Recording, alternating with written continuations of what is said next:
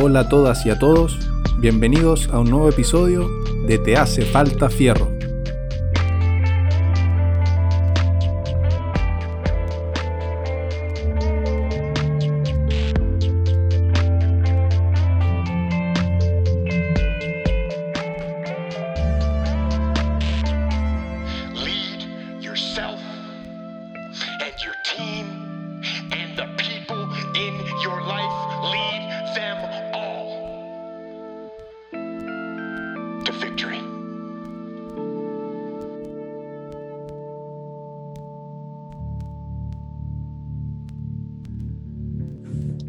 Hola, gente, soy yo Aníbal Fierro, tu host de este podcast que se llama Te hace falta fierro.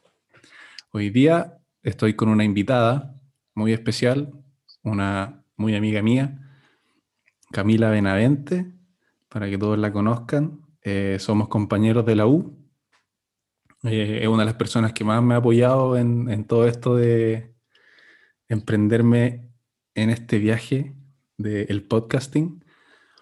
Y entrenamos juntos un tiempo y también estudiamos juntos. eh, compartimos ramos este año y vamos a hablar hoy día de eh, los beneficios de entrenar siguiendo un programa de entrenamiento y la importancia que tiene en nuestras vidas como estudiantes. Eh, somos estudiantes de medicina, entramos internados este año, se supone. Eh, vamos a ver cómo anda eso con todo lo de la pandemia. Pero eh, eso no quita que vayamos a dejar de hacer ejercicio, es una parte importante de nuestras vidas. Y además, la Cami es eh, influencer. Tiene un Instagram de cocina súper bueno. Eh, también compartimos esa pasión por la comida, la cocina. Eh, así que sin más preámbulo, le doy la palabra a ella para que se presente. Puede dejar si quiere sus Instagram para que la sigan. Así que dale nomás, Cami. Bueno, hola a todos, como les dijo Aníbal, eh, somos compañeros hace ya prácticamente seis años y amigos hace un- par. eh, somos bastante partner para todo y estoy muy entusiasmada por este proyecto que, que está formando. Estoy muy interesada en todos los temas que me ha contado, más adelantado más o menos de qué se trata, así que hoy día vamos a tener una conversación muy entretenida. Les voy a contar un poquito cómo fue mi experiencia al entrenar por primera vez con un programa y no con videitos X todos los días. Y como les comentó Aníbal, otra cosa que compartimos es la pasión por la comida. Yo tengo un Instagram que se llama Cocinemos Juntos, pero en vez de una O es una X. Y voy subiendo recetas más o menos seguido. Lo tuve un poco abandonado este año, pero voy a volver a subir cosas y son cosas generalmente dulces que a mí me encantan y cosas muy fáciles de hacer, así que los invito a todos que los sigan. Filete. Entonces, vamos a pasar a la siguiente sección, ahora que te presentaste, que son, o es la recomendación del episodio.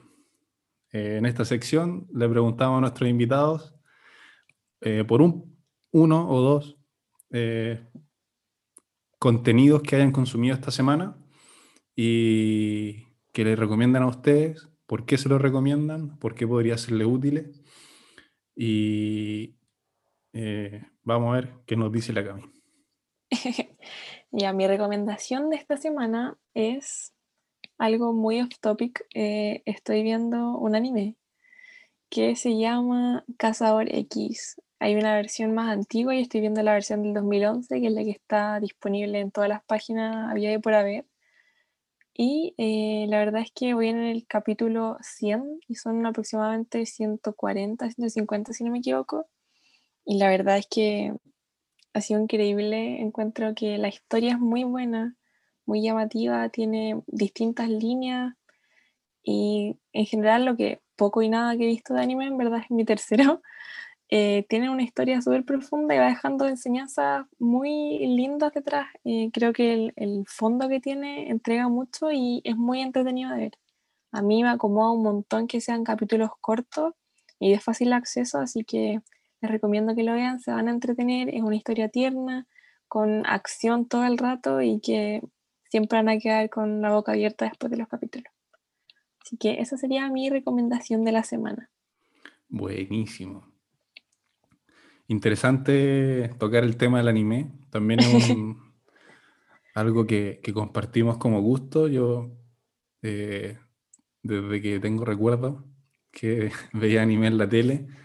eh, y hace poco eh, le recomendé anime a la Cami y lo sí, empezó a ver. Me introdujo al mundo del anime. Sí. Y, y la verdad es que es bastante bueno, es fácil de consumir, duran como 20 minutos los capítulos, así que es bueno para el régimen de estudio que seguimos, porque Sí, si es que lográis ver un solo capítulo, son solo 20 minutos en vez de una serie que duran como 40 o una hora incluso. Oye, ¿cuál es tu brebaje favorito que te gusta tomar? mi brebaje favorito. A mí me gusta mucho tomar cerveza. De un tiempo a esta parte le he encontrado el gusto. Ah, Obviamente al principio cuando era más chica no me gustaba, pero ni por si acaso. Después empecé a tomar las cervezas típicas como mega baratas, las Becker, y subiendo a Heineken, etcétera, etcétera. Y bueno, ya después saliendo más el gustito de las cervezas artesanales, creo que hay para todos los gustos y eh, son maravillosas. Siempre te sorprendís con algo bueno. Creo que nunca me he tomado una cerveza mala. Así que es mi brebaje favorito. Me voy igual un poco a la segura, pero me gusta siempre. Que, encuentro que queda bien con todo y nunca decepciona. No falla, no falla. Especialmente ahora que se viene el verano, una michelada por ahí, Sí. un día de calorcito, También. rico. Rico, muy buena. Eh, ¿Algún tipo de cerveza en especial que te guste? La verdad es que eh, hace un par de años me propuse como probar muchas, como para identificar bien los tipos, porque tampoco he sido muy estudiosa en el tema, entonces no es que se va a diferenciarlas muy bien como los tipos, porque ahí sí que hay un mundo detrás, onda, Sí, demasiado, y eh, no he encontrado una en particular que sea como mi favorita. Eh, me propuse como buscarla, probar muchas y identificar alguna que me dejara así anonadada, pero todavía no la encuentro. Así que lo dejo pendiente y mi favorita. Ya, perfecto. Eh, a mí igual me gusta harto la cerveza. eh, obviamente, como mantenemos un estilo de vida saludable y no promovemos el abuso de sustancias ilícitas en este podcast, eh, o lícitas como el alcohol en verdad, siempre el consumo responsable. Eh, a mí me gusta la cerveza stout. Eh, igual es como bien genérica, pero la verdad es que me gusta harto. Es la Guinness. Es muy rica. eh, más fuerte el sabor, sí, pero, pero creo que es una de mis cervezas favoritas. Bueno, aparte hay un montón de marcas artesanales que en verdad es difícil como elegir una por acordarme de una. Eh, pero eh, es mi variedad de cerveza favorita. Claro, y es difícil como matricularse con una en específico, pero ahí cuando vas conociendo más te puedes ir inclinando por alguna de las líneas que hay y en verdad son ricas. Vale la pena probar harta variedad. Sí, todo el mundo se pasa bien además. Oye, y aparte de la cerveza, me imagino, como es de ver eh, muy frecuentemente en tus redes sociales, que el agua es uno de tus brebajes favoritos Sí. también, po, ¿no? Soy, me encanta tomar agua. Antes odiaba tomar agua como, odio las botellas de agua, por ejemplo. O sea, me gusta tomar agua siempre en la mañana al desayuno, siempre tomo agua antes de acostarme, igual tengo la costumbre ya, se me hizo patente, ahora aprovechando que estuve todo el año en la casa, el tomar agua cada rato, en vez de, no sé, si tenía como ganas de hacer algo, tomaba agua y después lo hacía, como lo tomé como un hábito ya 100% establecido. Y nunca he sido fan de las botellas de agua. Por ejemplo, cuando tenía que ir a la U a hacer cosas, siempre se me perdían. Tenía mala suerte y se me quebraban. O me daba como cosita el olor a plástico. Entonces, al final me terminaba comprando botellas de agua mineral. Y no, me sentía como culpable por plástico y el medio ambiente y todo. Pero ahora aquí en la casa he aprovechado más de, tomar agua, incorporar el hábito y, de verdad que sé, porque siempre había como leído que eh, tomar los dos litros al día de agua hace muy bien y como que tiene efecto en la piel, en que te sentís bien, etcétera, etcétera. Y obviamente yo lo miraba muy a huevo, decía como, ya, pero si es tomar agua nomás. Pero la verdad es que sí, eh, se nota como un cambio, o sea, yo ahora cuando de repente se me olvida, siento el que no tome agua, o sea, me doy cuenta de que, no sé, mi piel está más seca o, o que necesito ese vasito de agua, esa pausa. Así que les recomiendo a todos que tomen agua todos los días, que se hidraten muy bien, es súper importante, eh, es barato y aprovechen que están en la casa y incorporen ese hábito en su vida, les va a servir. Sí, es un hábito súper, súper importante. Eh, siempre la típica recomendación son esos ocho vasos de agua al día. La verdad es que yo encuentro que se queda corto. Yo aquí ando con mi botellón, que ya le hice propaganda una vez, USN de 2.2 litros. Eh, sí, y me hay que tomo, tomar harta. me tomo tres de 2.2 litros al día. Un 6,6 Wow. litros diarios. Pero yo- igual me encanta tomar agua. Y creo, creo que lo mejor que pude haber hecho para como hacerme el hábito de tomar agua es levantarme en las mañanas y lo primero que hago es tomarme como una caña grande de agua, como de 500 ml más o menos. Y eso igual me despierta harto y Claro. es como perfecto para empezar el día. Así que tip, por si quieren como fortalecer ese hábito, se aseguran unos buenos ml de agua en la mañana si lo primero que hacen es mandarse ahí una cañita de agua. Sí, no, yo lo secundo esa moción. eh, les recomiendo que tomen agüita al despertar y ahí se aseguran una buena carga de hidratación para el día. Bacán. Pasemos entonces a la primera pregunta.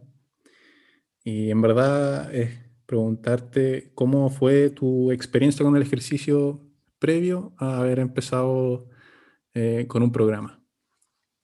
Ya, primero yo, ah, bueno, esto es como pre-pandemia y todo. Yo, a mí siempre me ha gustado el deporte, nunca he sido de ir al gimnasio, por ejemplo, fui un par de veces cuando era más chica, pero nunca fui muy constante.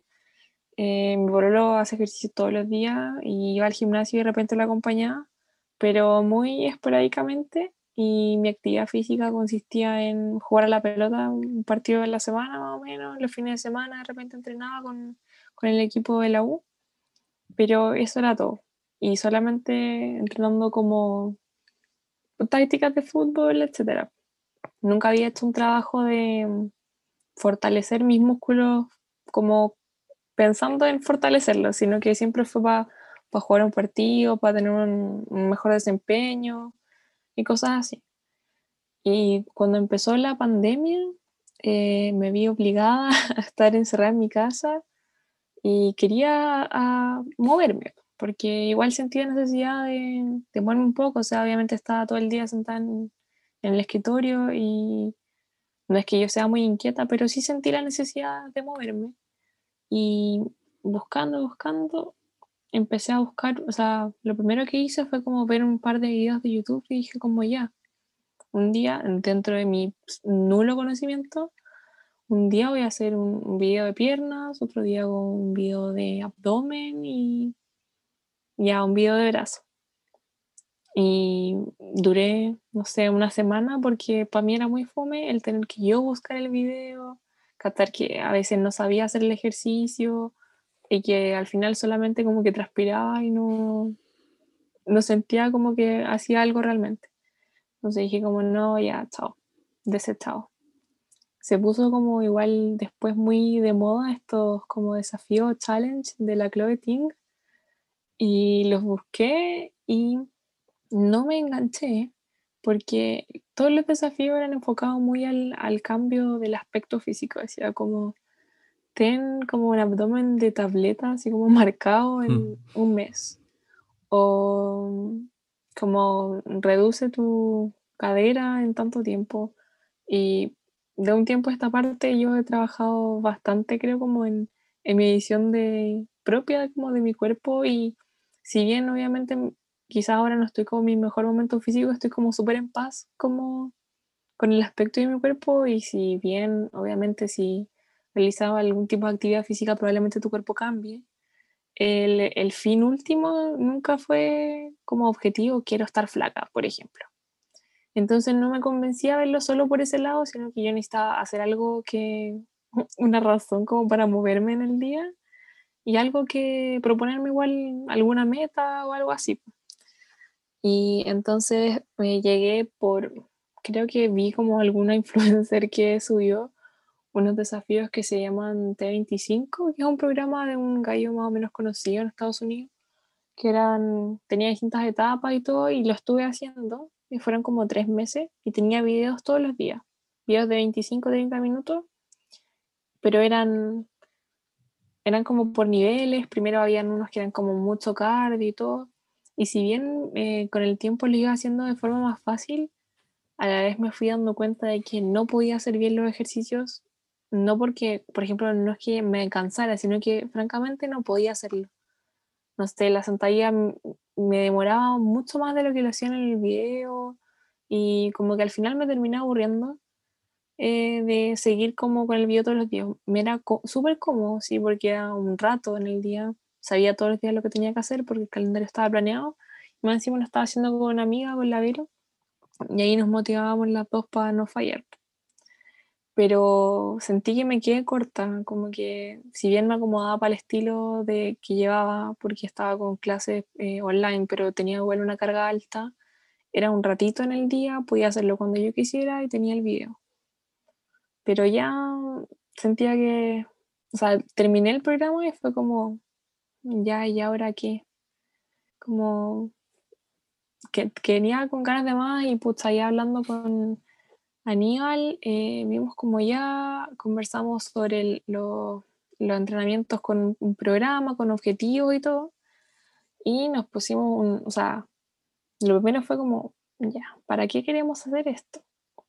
Y yo desde siempre, no, ya no desde siempre, pero por ejemplo, cuando estaba en el colegio, en educación física lo pasaba bien, una, las pruebas que te hacen como hacer tantos abdominales, el típico el test como de naveta, todas esas cosas siempre rendí bien y ningún problema, pero siempre guateaba en hacer las flexiones de brazos.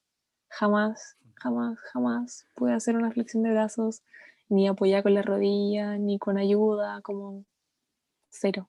Jamás pude y jamás tampoco había como trabajado mi brazo y creo que eso fue uno de los primeros objetivos que nos pusimos, sí. como hacer una flexión de brazos. Para muchos puede ser una meta así ridícula, pero para mí fue un desafío total. Jamás lo habría intentado si no hubiese tenido como ayuda y tampoco sabía las cosas que tenía que hacer antes de... Entonces ahí con Aníbal fuimos planteando otro objetivo y de a poquito eh, lo logramos. Lo logramos. Sí, se logró. Sí. Oye. Un trabajo eh, ahí bien planificado, evaluándolo y todo. Y no, bacán. Sí. eh, la Cami se me acercó, o en verdad, conversando surgió el tema de que estaba aburrida de, de hacer estos challenges y a mí nunca en verdad me han gustado. eh, y me dijo que quería ver cómo quién le podía hacer un programa y todo. Y me llamó la atención que ella nunca tuvo en mente, como dijo, eh, nunca tuvo en mente el como, cambio físico, como de apariencia física. Eh, ella quería aprender a hacer o poder sacar una flexión de brazo. Y bueno, yo no, no soy personal trainer ni profe de educación física, pero tengo, dentro de todos los años que llevo entrenando y, y estudiando también, eh, tengo los conocimientos como para hacer una planificación de movimientos básicos y le ofrecí eh, hacerle la plani eh, centrado en ese objetivo y obviamente eh, no metiéndome en ejercicios que yo no sé cómo prescribir. Claro. Eh, y como creo que es importante invitar a la gente a que deje de lado un poco eh, los objetivos como estéticos. Eh, o sea, pueden tenerlos, no tiene nada de malo. Yo creo que todo el mundo, eh, en cierto modo, eh, tiene como puede tener objetivos eh, estético, pero creo que lo más fácil de evaluar como periódicamente, como lo que más rápido se nota en el fondo del avance, cuando uno está empezando obviamente, son en estos progresos funcionales que va haciendo uno de a poco. Sí, claramente. Sí. Sí, para mí una de las cosas más importantes fue como que independiente de que mi objetivo no era como generar tal o cual aspecto en mi cuerpo, igual noté algún tipo de cambio y después me gustaron y como vamos por más, ¿cachai?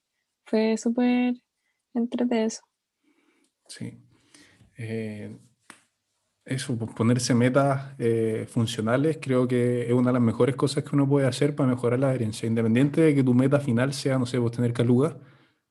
Eh, por ejemplo, uno de los mejores ejercicios eh, en cuanto a activación de, por ejemplo, el recto abdominal es el hanging leg raise, que es cuando te cuelgas de la barra y subes los pies hasta tocar la, la barra arriba. Eh, pero no es un ejercicio que todo el mundo puede hacer. Entonces, por ejemplo, eh, si tu objetivo es tener caluga, pero no puedes hacer un hanging leg raise, eh, yo te invitaría a que, por ejemplo, te plantearas como objetivo dominar todas las progresiones hasta poder hacer un hanging leg raise.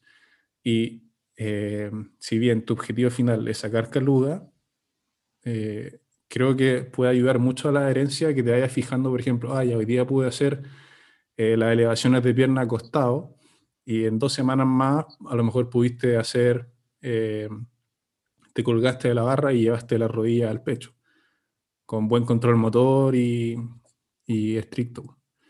Y creo que son cosas que como que te, te hacen sentir bien y de manera más periódica que estar, no sé, pues eh, seis meses a dieta y todavía no tener caluga. O seis, claro. o seis meses haciendo abdominales y no tener caluga. Sí, hay un montón de, de, cosas de ese estilo. El, lo que se trabajó, o sea, el, tiempo que estuvimos haciendo el programa, eh, ah, o sea, aparecieron como en mi cabeza y en mi cuerpo un montón de conceptos distintos que no había tenido con ningún tipo de entrenamiento antes el sentir lo que estoy trabajando, el saber cómo se hace bien un movimiento y entender que obviamente el primer día no, no hicimos una flexión de brazos, o sea, el, ir progresando, ir evaluando eh, de a poquito eh, y con conciencia también de que lo haces en pro de un objetivo, creo que es mega importante. Porque obviamente si tú partes haciendo, no sé, conocer el movimiento básico, sin pensar en el objetivo, probablemente te vaya a aburrir o algo así, pero teniendo en mente un objetivo y luego evaluando periódicamente, obviamente tenés que registrar para, para evaluar. Eh, se va haciendo muy ameno y eh, no sé, realmente creo que fue una experiencia muy buena y bueno, digo fue porque se me olvidó decirlo al principio, pero la semana pasada tuve un, accidente y ahora estoy fracturada y tuvimos que dejar obviamente en stand-by nuestro programa de ejercicio y bueno, después de que me recupere y 100% vamos a, volver ahí a ejercitarnos como corresponde, pero por ahora estamos en pausa. Sí, íbamos como avión más encima. Sí. Pero bueno, no hay que hacerle por ese lado. son cosas que pasan en, en el camino de todo aquel que entrena. Lo importante es eh, tomarlo como una experiencia para mejorar en otro ámbito. Claro. Oye, cuéntale a la gente un poco eh, cuáles eran tus objetivos al principio y qué lograste eh, después de haber seguido un programa. Mm, ya. Bueno, como ya dije, mi primer objetivo fue hacer una flexión de brazo. no me acuerdo en realidad cuánto tiempo eh, nos demoramos en, hacer la primera, pero la última vez que nos evaluamos, eh, pude hacer nueve flexiones de brazos bien hechas, de una vez, como de corrido, porque obviamente hacía series más chicas y sumando hacía más. Pero creo que jamás me había imaginado que podía llegar a hacer yo nueve flexiones de brazos con mi peso y bien hecha y bien. Y la satisfacción que sentí el día que hice la primera flexión de brazos, de verdad que fue impagable. Eh, otra, otro objetivo que nos pusimos fue como mejorar la fuerza de mis piernas y como equilibrar un poco porque ya, si bien tampoco he jugado mucho a la pelota, Em, siempre he sido muy torpe con la pierna izquierda, con mi lado izquierdo. Y siempre era toda la derecha. Onda, sí, yo creo que me como monitorearan en un partido cuántas veces toco la pelota con el lado izquierdo, no sé, un 20% con suerte. Entonces ahí trabajamos todo lo que era pierna y, el control motor de cómo moverme, eh, sentir bien los ejercicios y igual mejoró un montón también em, el tema del equilibrio, que igual hay bastante guateada cada vez que tenía que hacerlo, pero fuimos avanzando a poquito y, se logró súper bien. Al principio era solo con eh, trabajar con mi peso, movimientos bien básicos y de a poquito fuimos avanzando. No necesitaba ningún implemento al, principio y después se me presentó la oportunidad de, de comprar una banda para estas de glúteos que están súper de moda y sirvió para ahí ponerle un poquito más de sabor a, la sesión de, de piernas y anduve súper y después, bueno, tenía un poquito más de implemento, pero muy piola, pero podía hacer una variedad de ejercicio increíble y fuimos avanzando con todo. Sí. Em, yo, si tuviera que recalcar eh, o destacar algo de, del proceso que, que, tuvimos con la Cami en, su entrenamiento, eh, creo que fue que yo le dije de un principio que lo que me importaba era que aprendiera a moverse bien porque no quería que se lesionara porque yo le había prescrito en el fondo, eh, no sé, pues quisiera flexiones de brazos cuando no podía hacer flexiones de brazos. Y creo que eso también es un error que se comete mucho, como, por ejemplo, gente que tiene la fuerza para hacer una flexión de brazos, pero no sabe cómo se hace bien una flexión de brazos. Entonces, hay mucho programa que, que indica que si puede hacer unas, varias flexiones de brazos, debería hacer flexiones de brazos, pero no te enseñan cómo hacer la flexión de brazos. Claro. Eh, entonces, es súper importante como averiguar. Hoy en día hay mucho, por ejemplo, en YouTube hay mucha gente que enseña bien una flexión de brazo, pero también hay mucha gente que la enseña mal. Sí, eh, es increíble. Y hay que conocer también uno sus límites, o sea, ser súper eh, humilde y sensato con uno mismo. Lo más importante tenéis que ser honesto, o sea, igual era parte importantísima del feedback que yo tenía con Aníbal y decirle, ¿sabes qué?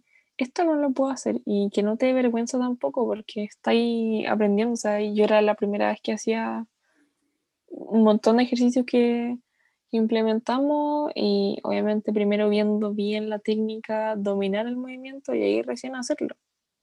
Si no, peligros. Sí. Y para la gente que se pregunte cómo lo hicimos, cómo sacar una flexión, porque creo que igual una pregunta como bien común, ¿cómo hacer mi primera flexión de brazo? Em, lo importante, o sea, la prescripción va a depender de cada persona. No puedo darle una, una indicación una receta de cocina. Claro. Pero para realizar un movimiento con el peso corporal, lo primero que se necesita es la fuerza para mover tu cuerpo.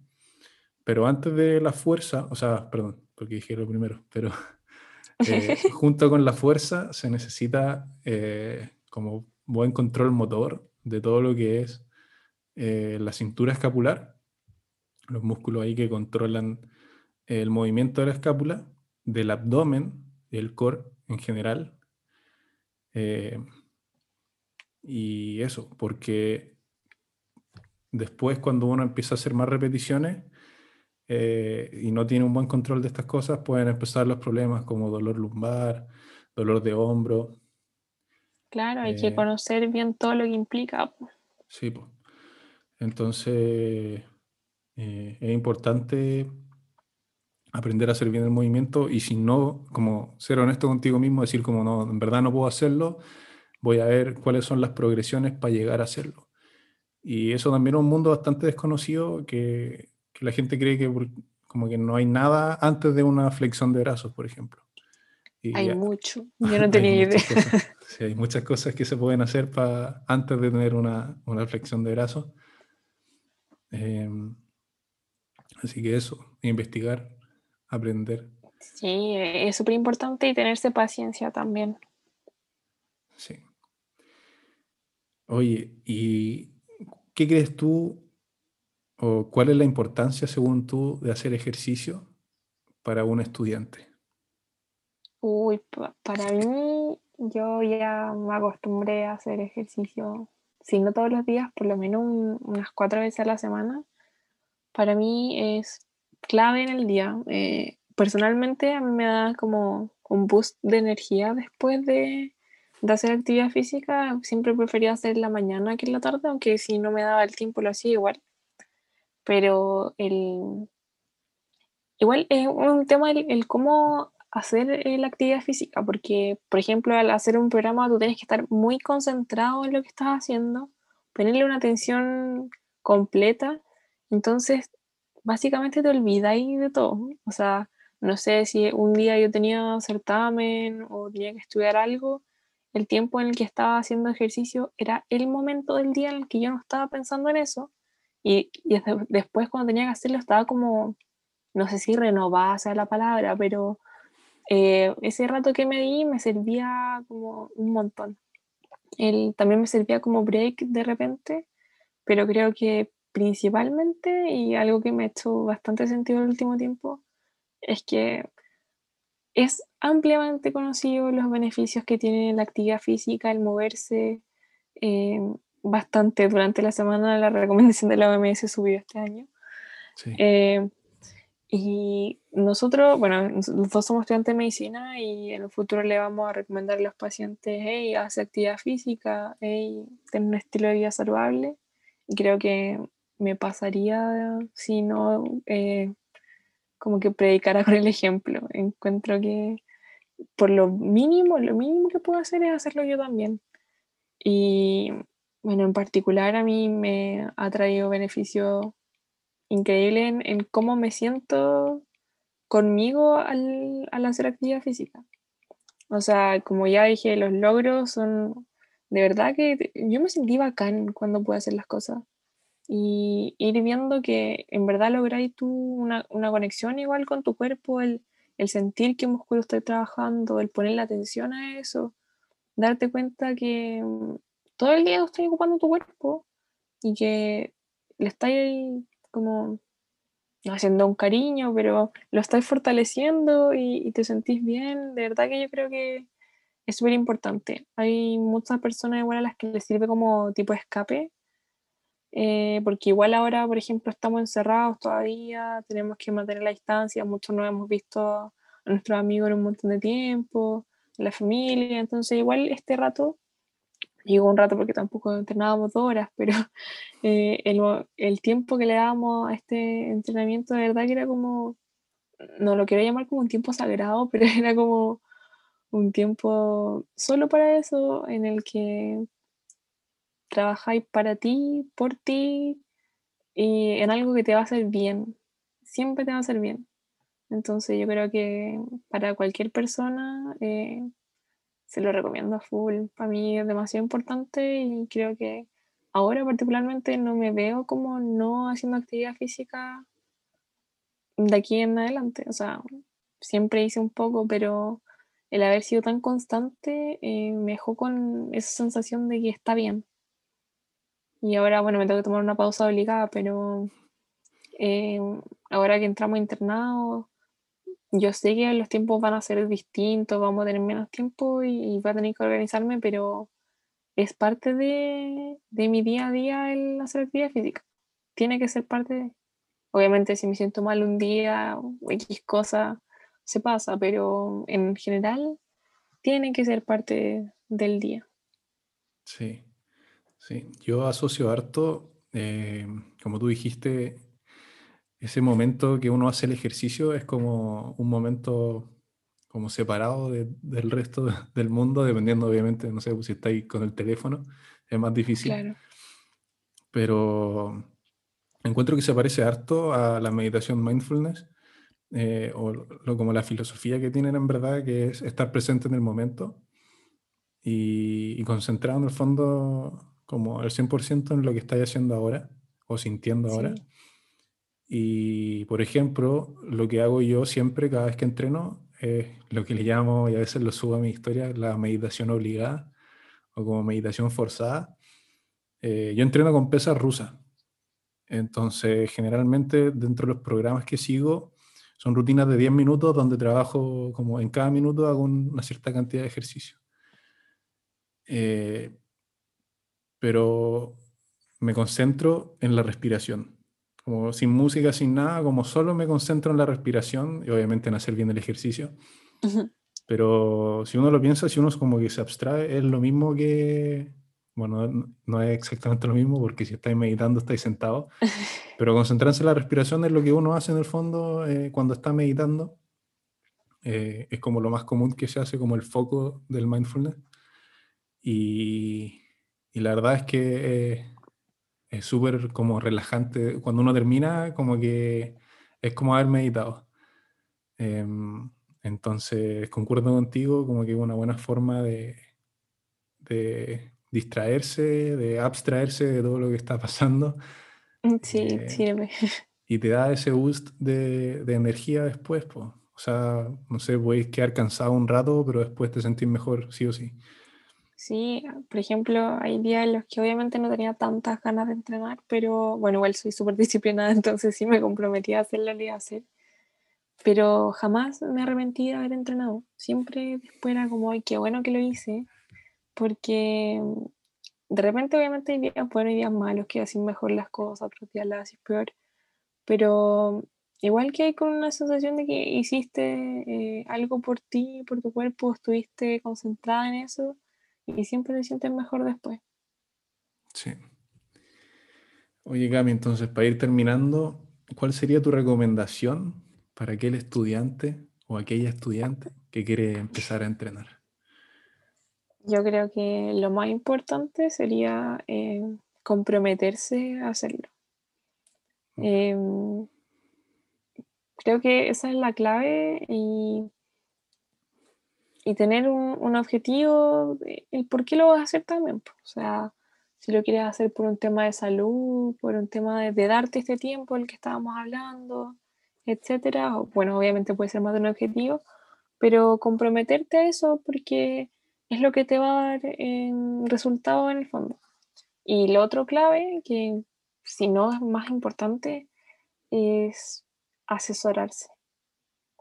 Sea, yo estaba en un nivel muy básico, entonces el, el- la asesoría, la orientación que, que me dio Aníbal eh, es clara, fue claramente suficiente, pero si más adelante yo quisiese hacer otro tipo de cosas, obviamente tengo que ir con, con una persona que tenga eh, los conocimientos eh, necesarios para eso y siempre asesorarse con algo que te respaldo. O sea, hoy día igual hay, hay harto,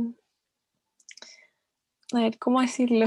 No, hay harto chanta haciendo, mandando rutinas porque sí. Entonces, igual tener ojo con eso, pero mm, yo creo que vale la pena el, el- el asesorarse con alguien que sabe, porque va a obtener buenos resultados y va a estar haciendo algo bien y de forma segura, que es clave. Ir registrando todo, ir anotando.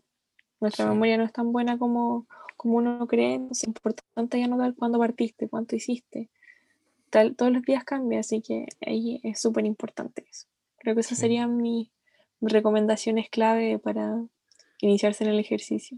Y que es parte de también de, yo creo que a un estudiante más bien le hace que, que mal darse este tiempecito para trabajar su cuerpo. Sí, hay que dedicarse, dedicarle un tiempito al día a mejorarse. Eh, yo igual me sumo a tus palabras. eh, la parte de los objetivos, a agregar que para mí, en lo personal, creo que la gente debería eh, plantearse como objetivo las cosas que ellos quieren como para sí, que la meta que tú te planteas venga del amor propio que te tienes como persona, que, eh, que tú quieras ser mejor en cierto movimiento o en cierto aspecto, independiente de si es físico o funcional, tiene que venir sí o sí del amor propio, no porque una persona, otra persona te haya hecho sentir mal por alguna cosa de tu, de tu vida o, de tu persona. Eh, entonces, sí, porque al final eso va a ser lo más efectivo. Si uno entrena porque otra persona le dijo que estaba gorda, no es igual de efectivo que si uno entrena eh, porque se tiene el amor propio como para considerar que en verdad es necesario mejorar eh, la salud. Claro, no, e, es súper importante eso que, que nazca, que sea iniciativa propia en el fondo y siempre desde el amor, o sea, el, yo creo personalmente de que, por ejemplo, ames tu cuerpo no implica que no quieras quizás mejorarlo o cambiar algún aspecto, pero siempre desde, desde el amor entendiendo que, que tu cuerpo funciona por y para ti. Entonces tú puedes hacer igual cosas por él, no porque alguien te lo haya dicho o te lo haya impuesto. Sí. Y también sumarme a eh, registrar todo. Lo dije en el primer episodio con Diego. Eh, no puedes medir, o sea, perdón, no puedes evaluar lo que no has medido. Y, y es muy cierto. Yo es una de las cosas que me hubiera gustado saber antes de empezar a entrenar. Eh, porque pasé mucho tiempo haciendo cosas al lote sin anotarlo y después no sabía qué había hecho. Eh, y no podía compararme con versiones anteriores de mí, que también es súper importante para eh, ir viendo cómo uno avanzando y plantearse nuevos objetivos. así que lo vamos a dejar hasta ahí por hoy. Ya. Quizás más adelante sacamos otros temas para ir conversando. Eh, esto es otro, otro formato de episodio, en verdad, donde son conversaciones más eh, alejadas de, la evidencia, eh, son cosas más anecdóticas, de temas que, que son más cotidianos. Así que vamos a hablar, no sé, de, algunas recetas, por ejemplo, algún día, cosas así. Ustedes nos dicen ahí por, Instagram, podemos responder algunas preguntas, QA. Eh, así que eso, pues, algunas palabras de despedida, Cami. Sí, muchas gracias eh, por la invitación al, al, podcast. En verdad estoy muy entusiasmada con el proyecto. Y sí, pues espero que les guste este formato de, basado en la experiencia y la cotidianeidad, porque al final esto es desde estudiantes para el que lo quiera escuchar. Y igual es importante escuchar el, el cómo fue, más, más que el estudio del papel, sino en, cómo se ve aplicado a, a la realidad. Pues. Así que espero que les haya gustado y muchas gracias por la invitación. Reitera, por favor, para los que nos están escuchando, tus redes sociales, para que te puedan seguir. Ya, mi página de recetas es Cocinemos Juntos, pero en vez de una O, una X. Todavía no sé cómo decirlo si cocinemos juntos, pero es con una X la, la última O. Y eso, espero que me vayan a seguir. Ahora voy a empezar a subir más recetas de nuevo, así que los invito. Ya, filete. Nos despedimos entonces. Yo soy Aníbal Fierro, interno, próximo interno de medicina de la Universidad de San Sebastián. Estuve con Camila Benavente, próxima interna también de medicina de la Universidad de San Sebastián. Y nos despedimos hasta el próximo capítulo. Muchas gracias por escuchar. Adiós.